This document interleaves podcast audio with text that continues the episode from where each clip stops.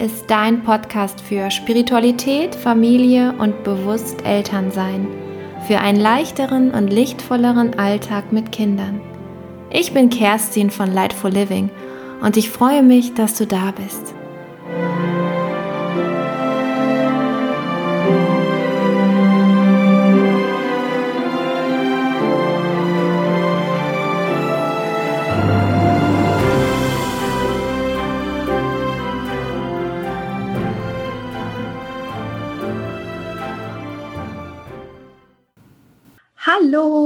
Ihr Lieben. Jetzt gibt es heute eine neue Folge für diesen Podcast hier, Lightful Living Podcast. Und ich möchte mit euch heute über das große Thema Hochsensibilität sprechen. Ähm, Hochsensibilität ist ja schon so ein Begriff, der ziemlich verschrien ist. Und ähm, wenn man sagt, man ist hochsensibel, dann ist man schon erstmal ja so ein bisschen vorsichtig. Man muss mal gucken, was das überhaupt bedeutet. Und ich glaube auch, dass ganz, ganz viele von euch überhaupt nicht wissen, dass sie überhaupt hochsensibel sind. Das ging mir nämlich auch so. Ich habe ähm, eigentlich bis vor zwei, drei Jahren überhaupt nicht gewusst, was das Thema Hochsensibilität mit mir zu tun hat und dass ich auch ähm, ein sehr hochempathischer, sehr fein sensitiver Mensch bin. Und ähm, ja, in diesem Zusammenhang möchte ich euch gerne heute so ein paar Dinge erzählen, die ich bei mir in meinem Leben äh, festgestellt habe, die ich bei meinen Kindern festgestellt habe. Und was ich so alles gelesen habe zu dem Thema, weil da gibt es mittlerweile, ich glaube seit den 80er Jahren beschäftigt sich auch die Wissenschaft damit. Und ähm, es ist total spannend, was man da einfach für äh, schöne Bücher zu lesen kann und wie man sich da auf einmal plötzlich wiederfindet von Dingen wo man in sich immer gespürt hat, man ist irgendwie anders, man hat irgendwie schon so seine Probleme mit diesen ganzen Dingen, aber eigentlich hat man ja jetzt keine schwerwiegende Störung oder man ist irgendwie komisch, ähm, äh, ja, dass man nicht klarkommt in, im Leben, sondern ganz im Gegenteil, man kommt ganz gut klar, man merkt nur, man ist irgendwie anders, man reagiert in Situationen irgendwie anders. Und genau, da möchte ich heute mit euch ein bisschen drüber sprechen. Für alle, die, die jetzt gerade zuschauen, ich habe nämlich mich heute mal wieder getraut, ein Video zu machen. Ich habe hier ein äh, Mikrofon stehen, damit wir eine super gute Tonqualität haben. Ich möchte mich nämlich an dieser Stelle auch einmal entschuldigen für äh, die miesere Qualität in den letzten zwei Podcast-Folgen. Also eigentlich hatte ich über, als ich über das Geburtstrauma gesprochen habe, schon das gute Mikrofon hier genommen. Aber irgendwie, weiß ich nicht, waren die Grundeinstellungen schlecht und irgendwie hat sich das so hallig angehört. Also an dieser Stelle möchte ich mich einmal dafür entschuldigen. Ich weiß ja, also mir geht es ja selbst auch so, ich höre Podcasts immer gerne, ähm, wenn ich spazieren gehe und dann habe ich immer gerne Kopfhörer im Ohr und wenn man dann so eine miese Qualität hat, dann ist es einfach nur ärgerlich. Ne? Ähm, genau, ich hoffe mit diesen Voreinstellungen hier und mit diesem tollen Mikrofon wird es heute anders laufen. Okay, dann fangen wir mal an. Ähm, zuerst möchte ich mich nochmal total bedanken für die ganzen ähm, Nachrichten, die mich erreicht haben, über eure Erfahrungen, welche ja, Geburtserfahrung ihr gemacht habt, wie ihr selbst mit euren Eltern vielleicht darüber gesprochen habt, wie ihr auf die Welt gekommen seid und dass ich für euch äh, ja vielleicht ganz viele Dinge jetzt in die richtige Reihenfolge gesetzt haben und äh, ihr ja so ein bisschen Klarheit bekommen konntet, warum vielleicht eure Kinder ähm, ja so ein bisschen schwerer äh, im Leben angekommen sind, vielleicht am Anfang eine Anpassungsstörung sogar hatten oder Schwierigkeiten hatten, Schreikinder waren und so weiter. Und ähm, ja, man einfach so Zusammenhänge ziehen konnte zwischen dem schwereren Start ins Leben, ähm, dieses ins Leben reinfallen und ähm, ja, diesen traumatischen Belastungen eigentlich, ne, wenn man ja mit nicht so schönen Gefühlen im Leben startet. also super ich habe mich super gefreut über jeden einzelnen Kommentar, jede Nachricht, über Instagram, über auch für WhatsApp. Also alle, die meine Handynummer haben, ähm, per E-Mail haben mich so ein paar Sachen erreicht. Ja, und natürlich alle, die sich gemeldet haben, äh, die sich von mir äh, gewünscht haben, dass ich ihre Kinder mir mal energetisch und seelisch anschaue. Auch super spannend. Vielen Dank für euer Vertrauen. So, aber jetzt, jetzt geht's los. Das tolle Thema Hochsensibilität. Ähm, ich hatte lange Zeit echt einen Widerstand in mir, mich mit diesem Thema auseinanderzusetzen und auch zu sagen, ich bin hochsensibel, weil für mich immer hochsensible Menschen so Menschen waren, äh, oh, denen fällt alles total schwer, die kommen im Leben nicht so richtig klar, die kommen im Leben nicht so richtig an. Ähm, ja, was habe ich mit denen zu tun und wie kann ich denen überhaupt helfen? Ähm, wieso geht es denen immer schwerer, schlechter, wie auch immer? Oder geht es denen überhaupt schlechter? Also das sind ja auch so Dinge, die muss man jetzt erstmal anschauen. Und jetzt, ähm, was hat es überhaupt mit unseren Kindern zu tun? Wissenschaftlich ist es bestätigt, dass ungefähr 30 Prozent der Menschen hochsensibel sind. Mit Hochsensibilität meint man im wissenschaftlichen Sinne auch eine besondere Neurosensitivität. Diese Neurosensitivität bedeutet, dass das Nervensystem im Menschen messbar bei 30 Prozent aller Menschen, also der ganzen Bevölkerung auf der Welt, messbar ähm, sensibler funktioniert. Das heißt, die Reizweiterleitungen, die von Eindrücken und Wahrnehmungen im Außen sind, aber auch die aus der inneren Welt, also das, was innen in den Menschen passiert, wird viel stärker und viel facettenreicher verarbeitet. Und das kann sich so, ähm, das ist halt auch so, dass es sich bei jedem Menschen anders ausprägt. Manche Menschen sind mehr nach innen gerichtet in ihrer Wahrnehmung, manche Menschen sind eher nach außen gerichtet in ihrer Wahrnehmung. Aber bei den ähm, extrem neurosensitiven Menschen oder eben hochsensiblen Menschen, hochsensitiven Menschen ist es dann so, dass eben die, die Wahrnehmung so fein ist und so wenig ähm, ähm, runtergebrochen wird in dem inneren eingestellten Filter, dass einfach eine viel größere Bandbreite auf diese Kinder, auf diese Menschen einprasselt. Die Verarbeitungssysteme sind ganz oft dann total überfordert und das erste, was man dann halt also das, das, was die Menschen dann machen, ist, dass sie sich zurückziehen wollen, dass sie eben aus dieser Reizüberflutung raus möchten und ähm, ja, dass es einfach schwerer ist, diese Sachen halt zu verarbeiten. Jetzt muss man dazu sagen, Hochsensibilität ist keine ähm, diagnostizierte, messbare Störung zum Beispiel. Es ist auch nichts, was man einfach behandeln kann, indem man irgendwie Tabletten einschmeißt oder sowas und dann plötzlich ist das Nervensystem dann nicht mehr so sensibel, sondern ganz im Gegenteil. Ähm, Hochsensibilität ist ein Persönlichkeitsmerkmal. Und das wiederum bedeutet, ein Persönlichkeitsmerkmal, manche Menschen haben, eine besondere Art und Weise mehr wahrzunehmen, was in ihrer Umgebung passiert, als andere Menschen. Und das wiederum bedeutet, dass eben dieses größere Spektrum dazu führt, dass andere Schlüsse gezogen werden können, dass andere Entscheidungen getroffen werden können, dass man viel mehr ähm, mit in diese Entscheidung hereinnimmt an Parametern, die andere Menschen eben gar nicht wahrnehmen würden. Und ich wiederum denke mir, dadurch haben wir eine ganz andere Voraussetzung und ein viel größeres Potenzial. Und in meiner Wahrnehmung, so wie ich es, also ich bin ja immer sehr verbunden mit meinen Spirits. Und sie sagen mir, dass ähm, diese gemessenen Studien, ähm, wo man halt so diese 30 Prozent rausgefunden hat, dass mittlerweile sogar 40 bis 45 Prozent sind, seit ungefähr acht Jahren, dass 40 bis 45 Prozent aller Kinder hochsensible Kinder sind. Und das heißt, wir brauchen diese feinere Wahrnehmung. In der neuen Zeit, in der neuen Generation wachsen Kinder heran, denen es nicht darum geht, leistungsstark zu sein, denen es nicht darum geht, mit den Ellenbogen hier irgendwelche super harten Broker in, äh, im Finanzwesen zu werden. Es geht in Zukunft nicht mehr darum, ähm, über Leichen zu gehen, skrupellos zu sein, äh, einfach nur abzuliefern, leistungsstark zu sein, sondern es geht darum zu schauen, welche Bedürfnisse haben die Menschen, welche Atmosphäre schwingt in diesen einzelnen Teams, die es so gibt, in den Klassenverbänden, in der Familiensituation. Diese Kinder sind dafür da, unsere, unseren, unser Spektrum, unsere Wahrnehmungen auf die Erde zu bringen, also zu, zu äh, verbalisieren, diese Wahrnehmungen äh, in diese Welt zu bringen und auch einfach ihre Eltern damit aufzurütteln, die ganze Gesellschaft von innen quasi umzustrukturieren. Wir kommen weg von diesen immer die Ellenbogen nach außen hin zu diesem, was möchten wir, was sind wir, was sehen wir in dem anderen tief in den drin, was ist die Grundschwingung eines Menschen und nicht, was hat er sich angewöhnt, wo hat er sich angepasst und so weiter.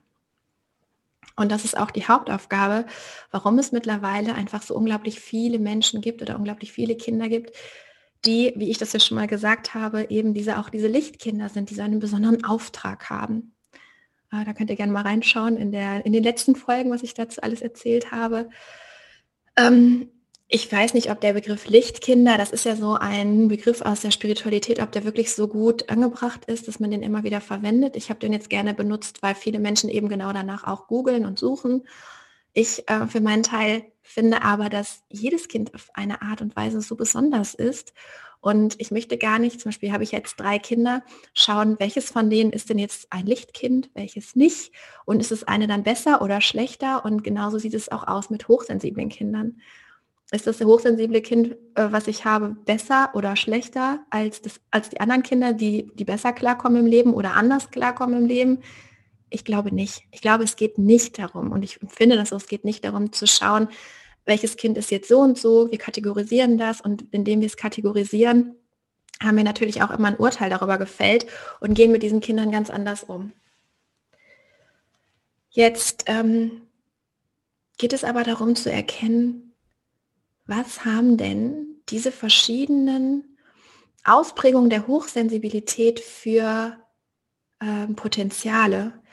Äh, und wie könnten wir versuchen, diesen Perspektivenwechsel hinzukriegen zwischen, oh je, ich habe ein hochsensibles Kind, ich muss da ganz, besonders, ganz besonders drauf aufpassen, es wird wahrscheinlich überhaupt nicht klarkommen in der Schule, es wird sich total anpassen und dann müssen wir gucken, wie wir ähm, dieses Kind, weiß ich nicht, vor psychosomatischen Beschwerden und so weiter bewahren. Wie können wir von diesem, von dieser äh, im Mangel seienden Perspektive umswitchen in eine Perspektive zu, wow, was bringt das Kind mit? Was hat das Kind für Gaben? Äh, welches Potenzial hat dieses Kind? Wie können wir dieses Kind so weit unterstützen oder auch uns selbst ähm, so, so ja, versuchen umzuswitchen, dass wir nicht immer denken, oh nein, ich kann nicht in eine Menschenmasse gehen, weil ich dann erschlagen werde von den Eindrücken und ich kriege immer total Kopfschmerzen oder Bauchschmerzen zu, okay, was kann ich tun? Ich will dieses Konzert besuchen, damit ich dieses Konzert super genießen kann, mich darauf fokussieren kann, was vorne auf der Bühne passiert und nicht, was eben drumherum ist. Ähm, ihr merkt jetzt schon, jetzt habe ich so ein paar Dinge angerissen, ähm, die es bei hochsensiblen Menschen schwerer machen, sich ähm, auf die Dinge zu konzentrieren, die so passieren oder wo sie gerade da sind. Deswegen glaube ich, ist es ganz gut, mal so ein paar Sachen zu erzählen. Ähm, was sind denn so Merkmale äh, für Hochsensibilität?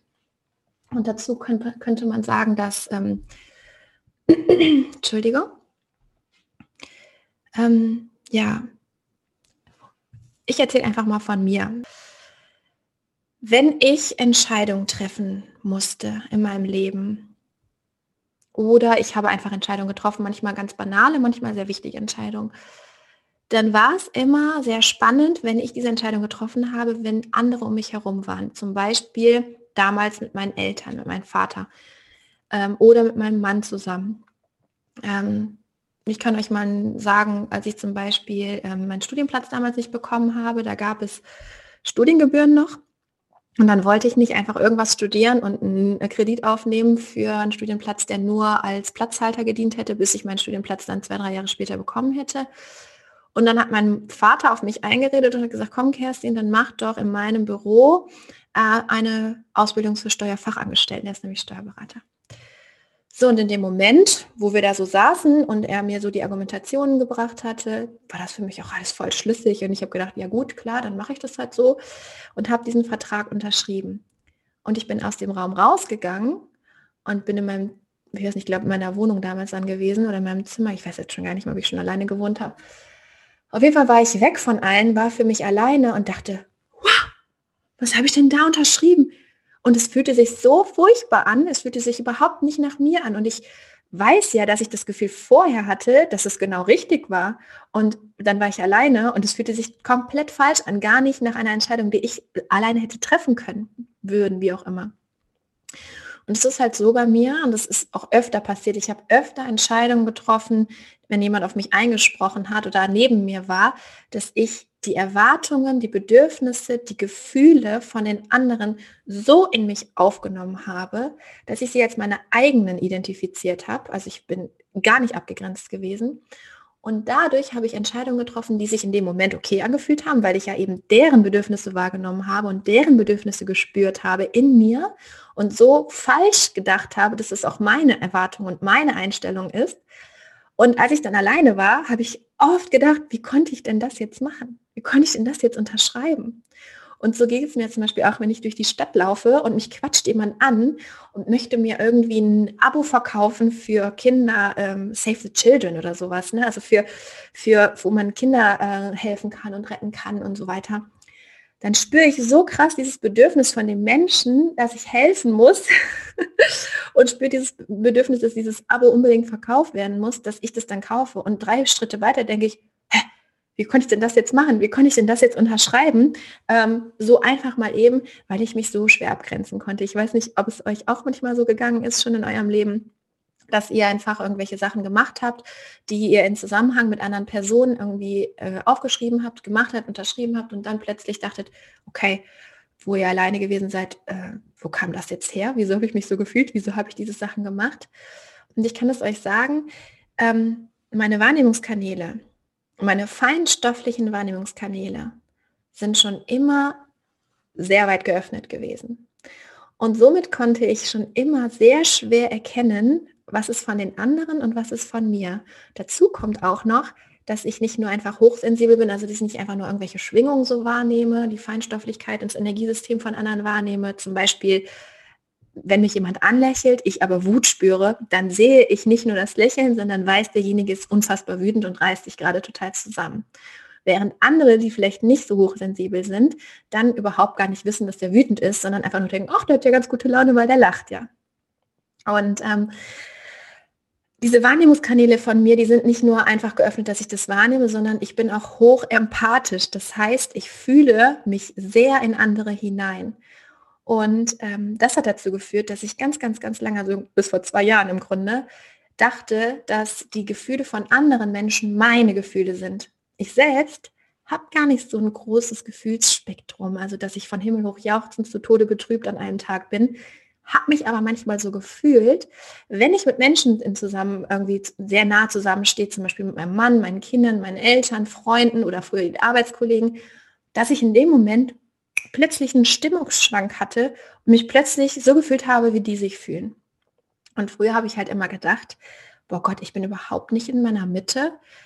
Was ist mit mir los? Ich muss mich mehr zentrieren, ich muss mehr, ich muss mehr an mir arbeiten. Und je mehr ich aber an mir gearbeitet habe, umso mehr habe ich nur erkannt, dass ich total ausgeglichen bin.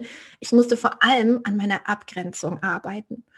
Und genau dieses Phänomen haben ganz, ganz viele Kinder halt gerade auch, die ähm, wenn, sie, wenn ich mich mit denen verbinde, ich mache das ja immer über die Ferne oder manchmal liegen sie ne, auch hier auf meiner, auf meiner Behandlungsliege und ich verbinde mich mit ihrem äh, Energiesystem. Und jetzt muss man dazu sagen, dass Medialität oder mediale feinstoffliche Wahrnehmungen sehr subjektiv sind. Also es kann sein, dass ich das für ein anderes Medium, eine andere Therapeutin, wie auch immer, die energetisch arbeitet, mit Reiki zum Beispiel, ähm, Theta Healing, Akasha Chronik, also das sind jetzt meine Tools, oder auch anderen Dingen, dass sich für das für die ganz anders zeigt. Oder wenn es einer von euch jetzt sieht oder hier ähm, zuhört, der auch ähm, ja, spirituell arbeitet und der nimmt es ganz anders wahr, diese Phänomene, die ich jetzt gerade sage, dann ist es überhaupt nicht falsch, sondern ganz im Gegenteil. Jeder hat so, ja, Spirit spricht mit jedem auf seine eigene subjektive Art und Weise. Und für mich ist es, zeigt es sich dann immer so und dann weiß ich immer, oh, aufgepasst, jetzt muss ich mal schauen. Und zwar zeigt es sich mir immer so, dass die oberen, die Kopfzentren, also die, das dritte Auge-Chakra und das äh, Kronenchakra immer sehr weit offen steht. So weit offen, dass wenn ich mir das als Türe anzeigen lasse, wie so ein Scheunentor offen steht. Und es zeigt sich mir immer, dass der Solarplexus, das ist für mich immer so die Antennen nach außen, unfassbar hell leuchtet und strahlt. Aber, und dann muss ich immer fragen, ist es zum höchsten Wohle dieses Menschen oder ist es einfach zu weit und darf ich das zu seinem höchsten Wohl etwas schließen? dann ist es nämlich so, dass zum Beispiel Kinder mit einem sehr, sehr, sehr, sehr groß geöffneten Solarplexus-Chakra die Antennen fast nur nach außen gerichtet haben, fast nur wahrnehmen, was die Bedürfnisse der anderen Menschen sind, dass sie das in sich aufsaugen und kaum noch erkennen, was sie selbst sind. Und dann sind das ganz oft Kinder, die Bauchschmerzen haben, weil es eben über das ähm, Sakra, ach Quatsch, Solarplexus-Chakra, das sitzt hier, genau unter dem äh, Rippenbogen, so ein paar Zentimeter über, der, über dem Bauchnabel, dass dieses Chakra eben so extrem äh, leuchtet, so extrem geöffnet ist, dass da einfach fast ungefiltert alles aufgenommen wird. Und ähm, nervensystemtechnisch heißt es dann, das Nervensystem ist so hochsensibel, dass eben von außen, also Geräusche, äh, visuelle Reize, also wenn so Lichtflackern ist oder gerade auch so im, im, im, Supermarkt oder so, dass das Licht einfach ganz extrem ist, ähm, dass äh, Menschenmengen, wo viele, viele, viele Energien, unabhängig von der Lautstärke, viele Energien aufeinander prasseln, dass diese Kinder einfach oder auch diese Menschen völlig überfordert sind und sich am liebsten zurückziehen. Und Kinder kriegen dann ganz oft Bauchschmerzen und sagen, Mama, ich habe Bauchschmerzen, ich muss nach Hause. Und das ist nie ein Zeichen dafür, dass man denkt, oh, jetzt wollte ich meinem Kind hier einen äh, totalen Freude machen, dass wir auf den Weihnachtsmarkt gehen oder wir hier jetzt endlich auf ein Konzert gehen von dem Lieblings, äh, was weiß ich, Sänger, Interpreten oder so von dem Kind und das Kind dann nur auf dem Schoß sitzt, sich alles mit großen Augen nur anschaut, obwohl es auch schon zehn ist oder zwölf ist oder acht ist, je nachdem, also müssen gar nicht immer kleine Kinder sein, sondern dass diese Kinder dann einfach von diesen kompletten Eindrücken, weil die ungefiltert wahrgenommen und verarbeitet werden, so überfordert sind, ja, dass sie so eine psychosomatische ja, Schutzreaktion, würde ich sagen, äh, hervorrufen, indem sie halt Kopfschmerzen bekommen oder Bauchschmerzen bekommen. Ein sehr offenes ähm, Stirnchakra zum Beispiel ist die Wahrnehmung, was andere Menschen oder auch kollektiv an Idealen haben, an, äh, an Erwartungen an einen haben, was so die, nicht nur die Gefühle sind, sondern ähm, die Bedürfnisse von den anderen Menschen. Also ich habe super viele Sachen zum Beispiel gemacht, weil man die eben so macht, weil eine gute Mutter oder eine gute Tochter eben dieses spezielle kulturelle Leitbild sind oder dieses kulturelle Ideal sind. Und habe ganz oft ähm, das so krass in meinem Kopf wahrgenommen. Also ich habe dann einfach unfassbar viel Energie auch in meinem Kopf gehabt, dass ich abends gar nicht abschalten konnte und immer dieses Gedankenkarussell habe und immer nur ähm, das Bedürfnis hatte, wie kriege ich das denn jetzt irgendwie umgesetzt und umge also in mein Leben irgendwie reingezogen oder gelebt, ähm, um diesem Ideal zu entsprechen. Und ähm, so geht es dann den Kindern zum Beispiel in den Familien auch, dass sie die ganze Zeit so einen tief, so wirklich tief liegenden, inneren, auf ganz tiefer Ebene liegenden Druck in sich spüren, obwohl die Eltern das gar nicht aussprechen, dass sie irgendwelchen Erwartungen entsprechen müssen. Ganz oft unsere ersten Kinder die ganz besonderen Erwartungen von uns irgendwie ausgesetzt sind. Gerade die Ältesten, die sollen sich am besten noch anpassen, sehr viel Rücksicht nehmen, auf die Geschwister aufpassen. Also wir haben da einfach ganz viele Sachen, die wir gar nicht aussprechen, aber die so erwartet werden. Und die, die ältesten Kinder, wenn die dann auch noch hochsensibel sind, die passen sich dann halt auch sehr schön da an, weil sie auf gar keinen Fall... Ähm, ja, das ist ja im Grunde so unser tiefstes Bestreben, vor allem als Kinder, dass wir auf gar keinen Fall ähm, auffallen wollen und uns der Aufmerksamkeit und der Liebe unserer Mitmenschen ähm, dadurch, dass wir die dadurch verlieren. Sondern das größte Bestreben von Kindern ist, dass wir immer die Bindung und die Liebe für, von, von unseren Mitmenschen, also vor allem von den Eltern, dass wir die sicherstellen, damit unser Le Überleben garantiert ist. Das ist ein ganz evolutionäres biologisches Verhalten. Und unsere ganze Psyche, die Verarbeitungssysteme, die sind halt darauf aufgelegt. Das heißt, das Unterbewusstsein erschafft im Kindesalter genau diese Glaubenssätze, die diese starke Bindung erhalten. Und da werde ich auf jeden Fall die nächste Podcast-Folge drüber äh, aufnehmen, wie Überzeugungssysteme destruktiv wirken und somit verschiedene Chakren zum Beispiel blockieren und damit die Lebens, den Lebensfluss oder die Energie ähm, so blockieren, dass dann Funktionsstörungen, Regenerationsstörungen oder so in den einzelnen Körperteilen, Körperstellen herrscht oder natürlich in den Lebensbereichen. Aber jetzt ähm, genau nur ein kleiner Ausblick, was noch äh, folgen kann wenn ich Zeit habe, hier zu sprechen. Genau, wo war ich denn jetzt gerade stehen geblieben? ja, die ähm, Kinder oder wir auch als Erwachsenen, wir dürfen da wirklich mal nachschauen, ähm, wenn wir durch die Welt laufen. Sind wir bei uns? Schauen wir auf die Schritte, die wir gehen? Oder nehmen wir wahr, was da vorne das Pärchen für einen Streit hat, was die Mutter da mit ihrem Kind macht? Ähm, laufen wir durch die Weltgeschichte und ähm, spüren in uns verschiedene, weiß ich nicht, Emotionen, Drucksituationen, weil wir die Atmosphäre wahrnehmen. Und das sind immer so Indizien, in, in, äh, ist immer ein Indiz dafür, dass ähm, ja, wir eine sehr sensible Wahrnehmung haben und eben auch im feinstofflichen Bereich viel, viel mehr wahrnehmen als gut bis vor ein paar Jahren eben noch 70 Prozent der anderen Menschen.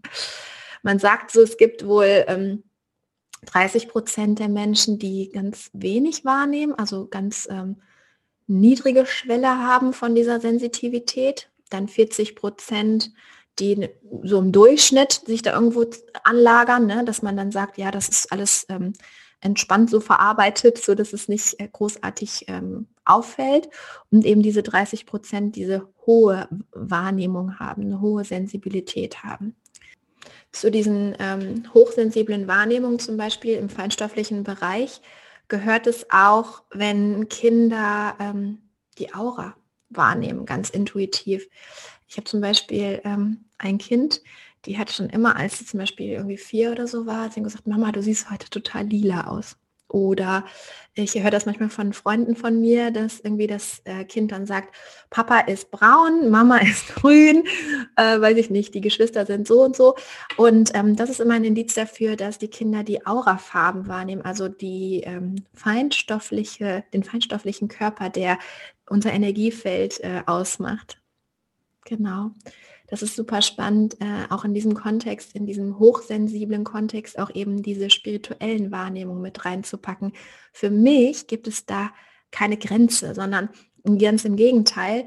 Ähm, es, ist, es gehört irgendwie zusammen. Die sind die, das geht so ineinander über. Ne? Also das kann sein, dass wenn Kinder ähm, hohe Wahrnehmung haben, feinstoffliche Wahrnehmung haben, dass sie eben auch gleichzeitig überfordert sind in der Schule. Und ähm, das liegt dann vor allem daran, weil vielleicht in der Schule so viele Reize auf sie einf einfallen. Und ähm, auch so ein Indiz dafür, dass Kinder hochsensibel sind, ist so diese zentrale äh, Fehlschwerhörigkeit. Also wenn Kinder zum Beispiel eben sich kaum konzentrieren können, wenn die Geräusche im Außen für sie sich lauter anhören als das, was vor ihnen gerade passiert. Zum Beispiel draußen der Trecker oder die Autos sind lauter als das, was der Lehrer sagt. Ne? Und es ist für die dann total schwer, das zu unterscheiden, weil einfach ähm, die Wahrnehmung einfach so ein großes Spektrum hat. Ähm, genau. Das sind dann einfach so Dinge, die kann man trainieren. Also die kann man, wenn man das schon weiß, kann man mit den Kindern versuchen, und das habe ich in den letzten zwei Jahren ganz extrem gemacht, ähm, an der Abgrenzung zu arbeiten. Also zu schauen, was ist von mir und was gehört den anderen was kann ich wirklich zu mir dazuzählen und aufnehmen und was darf ich wieder abgeben. Also die Verantwortung zu übernehmen für das, was ich wahrnehme, für das, was ich fühle. Und dann aber auch die Verantwortung wieder abzugeben ne, für das, was ich eben abgeben möchte. Ich erzähle euch einfach mal so ein paar Beispiele und vielleicht findet ihr euch darin dann wieder. Also ein Beispiel war, ich bin mit den Kindern zu Hause, alles ist total entspannt, wir sind irgendwie am Rumbasteln oder ich habe das Abendessen vorbereitet oder wie auch immer und mein Mann kommt nach Hause. Und plötzlich bin ich voll genervt, fast schon hysterisch. Mich nerven total, wenn die Kinder dann auf einmal laute Sachen machen und rumschreien. Und ich werde zu einer Mutter, dass ich versuche, die Kinder irgendwie ruhig zu halten, um zu bewahren, dass sie so laut sind und meinen Mann triggern. Das war vor ein paar Jahren ganz, ganz schlimm. Und es hat sich innerhalb von einer Sekunde geswitcht. Mittlerweile weiß ich, ich habe einfach komplett das ganze Schwingungsfeld von meinem Mann, als er reingekommen ist, in mich aufgenommen und als mein eigenes definiert. Und das war natürlich ganz furchtbar, ne? Also weil ich bin ja, ich bin ja gar nicht ich selbst gewesen. Die Kinder dachten, Hä, was ist denn jetzt passiert? Wir haben gerade ganz entspannt gespielt, es war drei Stunden kein Problem. Warum ist es jetzt ein Problem? Und da ist es wirklich, dass man schauen muss, man muss sehr, sehr achtsam werden, ruhig werden, mit sich ruhig sein mit dem Partner sprechen, ihm irgendwie erklären, dass wenn er nach Hause kommt, es wirklich auch draußen lässt, was er so alles mitbringt von der Arbeit.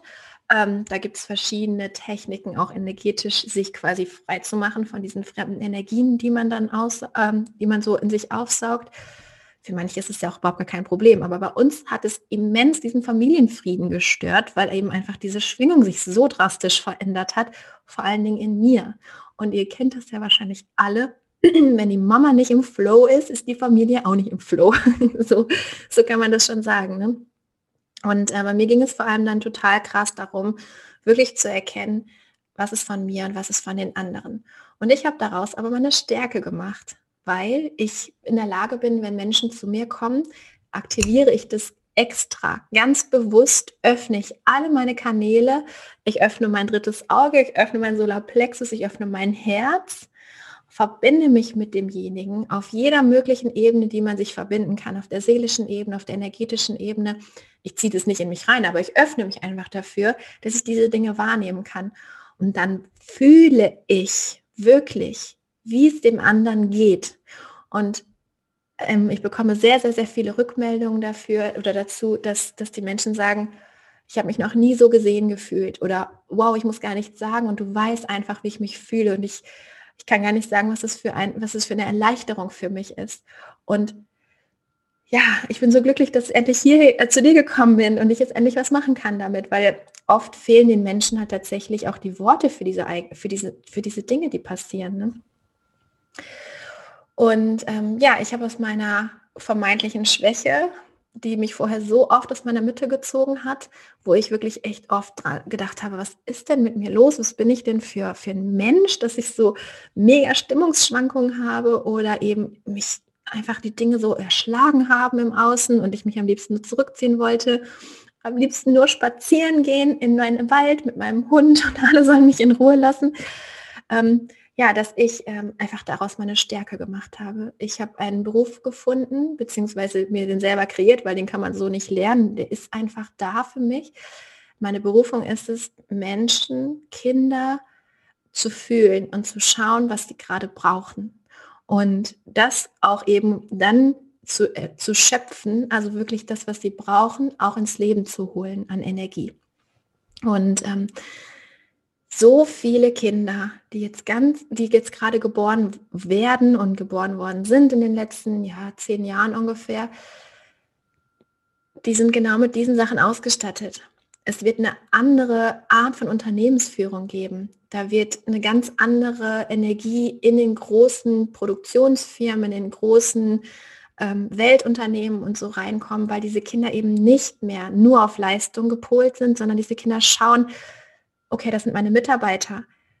Ne, was brauchen die? Wie geht es denen? Was haben die für Ressourcen? Also, dass man wirklich, dass da einfach eine ganz empathischere, ganz andere Qualität reinkommt. Und das, das ist halt das, warum wir gerade auch so viele Menschen brauchen, die diese erweiterte, feinere Wahrnehmung haben.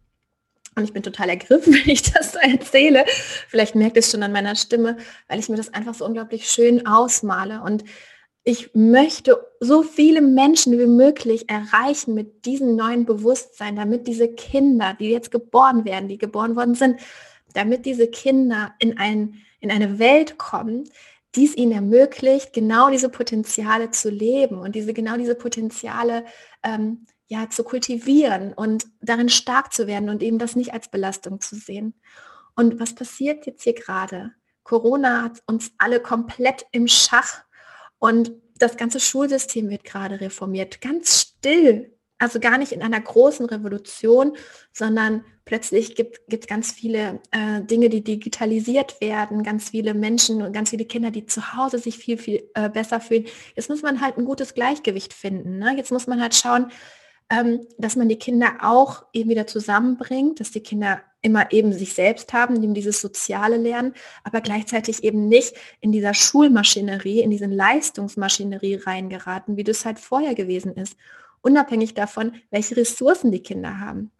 Es gibt so viele schöne neue Schulen, ähm, die mittlerweile aus dem, Le aus, aus, wirklich aus dem Boden gestampft werden, wo private Schulen, wo es wirklich auch um Projekte geht, um um Kinder, um, weiß ich, kleine Gruppen, kleine, kleine Klassen, wo wirklich die Lehrer schauen können, was ist mit den Kindern, was brauchen die Kinder, wo können die Kinder äh, sich, sich einbringen ähm, oder auch die Kindergärten. Also da gibt es den Situationsansatz oder situativen Ansatz, glaube ich, heißt das. Ähm, da, dass man eben nicht schaut, so wir haben jetzt dieses Konzept, alle Kinder müssen jetzt keine Ahnung diese eine Laterne basteln, sondern zu schauen, so wo habt ihr Lust drauf? Was ist die Energie gerade im Kindergarten, in dieser Gruppe, bei diesen Menschen, bei diesen verschiedenen, zum Beispiel bei der Gruppe von den Kindern zwischen fünf und sechs, ne, für, den, für die Schulkinder. Ähm, was machen wir mit denen? Und nicht zu sagen, so, wir machen das und das mit denen, sondern wirklich auch auf die Ebene, eine Ebene zurückzugehen und nicht die eigenen Bedürfnisse immer ähm, in, in ein Schema F zu packen. Ne? Ähm, es gibt noch so ein paar Tools, würde ich sagen, die uns dabei helfen, ähm, auch zu erkennen im Außen, dass unsere Kinder oder wir selbst eventuell äh, hochsensibel sind. Und da können wir einmal in der spirituellen Astrologie schauen. Ähm, es ist so, dass ähm, wasserbetonte Sternzeichen, ich weiß nicht, inwiefern ihr euch damit mal beschäftigt. Ich werde oder beschäftigt habt, ich werde auf jeden Fall bald ähm, ein Interview führen ähm, ich weiß noch gar nicht, ob ich das so sagen kann, aber auf jeden Fall äh, könnt ihr euch schon mal überraschen. Ich werde mit einem äh, Astrologen ein Gespräch führen über, äh, wie uns die Astrologie helfen kann, unsere Kinder zu verstehen. Und ähm, da gibt es schon mal einen Indiz von mir. Wasserbetonte Sternzeichen bzw. Horoskope, weil nicht nur das Sternzeichen ist ja ausschlaggebend, sondern wo unsere persönlichen Planeten in unserem Radix sind, was ist unser Aszendent, unser Mondzeichen zum Beispiel. Ähm, wenn wir viele Planeten haben, die in einem Wasserzeichen sind, ne? zum Beispiel in den Fischen, im Krebs, und äh, dass, man, dass man dann schaut, ähm, diese, diese Wasserzeichen, die sind halt sehr äh, feinfühlig, die sind sehr sensibel, gerade auch ähm, im spirituellen Bereich, ne, haben die eine große äh, Begabung, dass man da schon mal so was sehen kann, quasi schwarz auf weiß, so mein Kind ist zu dieser Zeit geboren an diesem Ort ähm, wie sieht das Radix aus, was kann ich mir da schon herleiten quasi. Und dann auch sehr spannend, ähm, falls ihr euch mal mit Human Design beschäftigt habt. Also ich habe mich in den letzten anderthalb Jahren äh, halt eben mit der Astrologie und mit dem Human Design beschäftigt und ähm, ich würde nicht sagen, ich habe mich daran jetzt komplett ausgebildet, aber so, dass ich da schon so ein paar Informationen für mich rauslesen kann, auch wenn ich die Geburtsdaten von den Kindern bekomme, mit denen ich arbeite oder die ich längere Zeit begleiten darf, dann schaue ich mir halt auch immer die Sachen dazu an und es gibt so ähm, Parameter, zum Beispiel, wenn man sich im Human Design anschaut, welche Zentren, Energiezentren, die sind so ein bisschen an die Chakren auch angelehnt. Wenn man zum Beispiel sieht, dass das emotionale Zentrum oder die zwei Kopfzentren, dass wenn die nicht definiert sind, dann ist es schon so, dass man darauf schließen kann, dass eben, weil die so offen sind für alles, dass eben diese Menschen sehr sensibel sind mit ihrer Wahrnehmung, welche Erwartungen stürmen auf die rein, welche Gefühle strömen auf sie ein, welche ähm, Bedürfnisse von anderen Menschen nehmen sie wahr und wo müssen wir sie unterstützen zu schauen, was sind denn die eigenen Bedürfnisse, was sind die eigenen Vorstellungen, wo sind wir authentisch und wo können wir unser Kind unterstützen, in ihre eigene Authentizität zu kommen. Und ähm, dann gibt es da im Human Design, ich, vielleicht mache ich irgendwann auch noch mal eine Folge über dieses Human Design, muss ich mal schauen. Und ich finde jemanden, der äh, das kann und mit mir darüber spricht, weil das einfach so unglaublich spannend ist, welche Dinge man da einfach ablesen kann für sich. Also auf jeden Fall, ihr merkt, das Thema Hochsensibilität ist unfassbar breit gefächert und ähm, es gibt so viele verschiedene Ausprägungen dazu und davon, wie jemand seine Hochsensibilität lebt und welche Potenziale da drin versteckt sind. Und ähm, ich möchte vor allem, dass wir als Eltern ein Bewusstsein dafür bekommen, dass wenn Kinder sich schwer tun, wenn sie psychosomatische Symptome entwickeln, wenn sie aggressiv sind und ähm, oder nach innen in sich gekehrt sind und sich die ganze Zeit zurückziehen, dass wir nicht immer denken, oh Gott, was ist falsch mit meinem Kind? Wie kann ich es anders pushen? Wie kann ich es rausholen? Wie kann ich es irgendwie verändern? ähm, damit es sich besser eingliedert in die Gesellschaft, in unser Familiensystem, in die Erwartungen, die wir haben, sondern dass wir schauen, okay, ich habe halt dieses Kind und es macht es nicht, um uns zu ärgern, Es braucht einfach vielleicht mehr Unterstützung, die Sicherheit durch den Erwachsenen, auch im Schlaf, vielleicht in der Klasse. Warum hat dieses Kind äh, Symptome entwickelt? Also zum Beispiel, was dient es dem Kind, was dient es aber auch der Klasse, dass das Kind immer Kopfschmerzen hat? Oder was dient es uns, dass das Kind immer Kopfschmerzen hat? Und da einfach zu schauen, es ist kein, also diese, diese Kinder wollen uns nicht ärgern und sie wollen nicht rebellieren, sondern zu schauen, ja, wie unterstützen wir es? Was können wir tun? Ähm, wie können wir unseren Kindern beibringen, auf sich selbst zu achten, erstmal bei sich zu schauen, wie geht es dem Kind selbst und dann zu gucken, okay, jetzt gehen wir nach draußen, jetzt, jetzt, jetzt geht's los ins Leben sozusagen. Und es ist so, dass auch wenn wir energetisch oder seelisch noch gar nichts äh, behandelt haben oder äh, angeschaut haben, weil behandeln ist immer so ein komisches Wort, ne? Wenn noch gar nichts angeschaut ist, nur weil sich die Perspektive der Eltern, der Blick der Eltern auf das Kind verändert hat, ist der komplette Raum von dem Kind verändert. Also das, was um ihn herum ähm, oder um es herum ähm, besteht. Auf einmal gibt es keinen Raum der Verurteilung um dieses Kind herum und in der Familie herum, sondern auf einmal gibt es einen Raum des Verständnisses und der Erlaubnis. Wir erlauben unseren Kindern so zu sein, wie sie sind und nicht sie zu irgendetwas machen zu wollen, was wir für richtig halten. Und diesen Perspektivenwechsel, das ist fast das A und O für das Gedeihen des Kindes.